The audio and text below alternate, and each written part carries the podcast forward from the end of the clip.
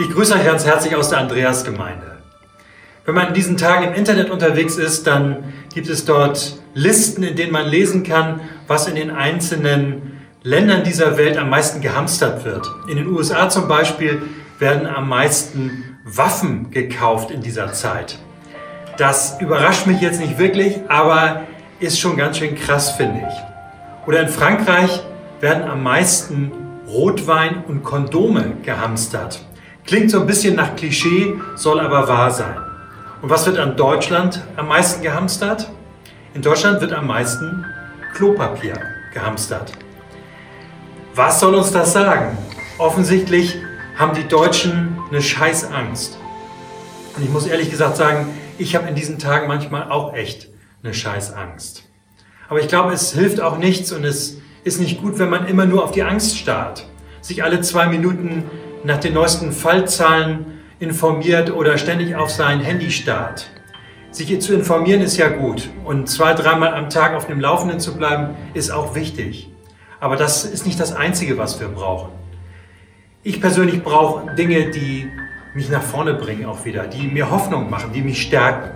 Wenn man jetzt auf Netflix guckt, dann äh, sieht man da die Pandemie auf den ersten Plätzen der Charts. Ich frage mich, Leute, habt ihr nicht schon genug Pandemie um euch herum? Müsst ihr das noch in Spielfilmformat euch noch anschauen? Ich brauche das jedenfalls nicht. Ich brauche was anderes, etwas, was mich wirklich stärkt. Und ich denke dabei natürlich sofort an die Bibel. Die Bibel ist voll von solchen Worten von Gott, die genau jetzt in unsere Situation passen und die wir auch dringend brauchen. Ein Wort, das mich auch seit vielen Jahren begleitet, ist von Paulus aus Römer 12, 11 und 12. Da schreibt er, seid nicht träge in dem, was ihr tun sollt. Seid brennend im Geist, dient dem Herrn. Seid fröhlich in Hoffnung, geduldig in Trübsal und beharrlich im Gebet. Seid nicht träge in dem, was ihr tun sollt, seid brennend im Geist. Ich denke, es ist jetzt wieder eine Zeit, die Beziehung zu Gott neu zu entdecken, wieder neu zu ihm zu kommen, zu beten, ihm alles zu sagen und sich ausrüsten zu lassen mit dem Heiligen Geist. Gott möchte uns erfüllen mit dem Heiligen Geist, möchte uns beistehen, möchte uns stärken, möchte uns Frieden schenken über die Situation, dass wir auch wieder rausgehen können und die Sachen anpacken können. Dient dem Herrn. Ich glaube, wir können in dieser Situation mit Gottes Hilfe wirklich zu den Menschen gehen. Wir können solidarisch sein.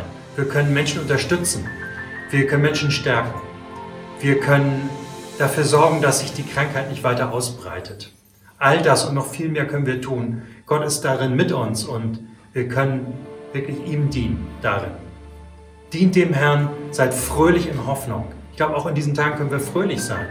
Fröhlich darüber, dass wir mit Gottes Hilfe diese Krise meistern werden und schon darauf schauen.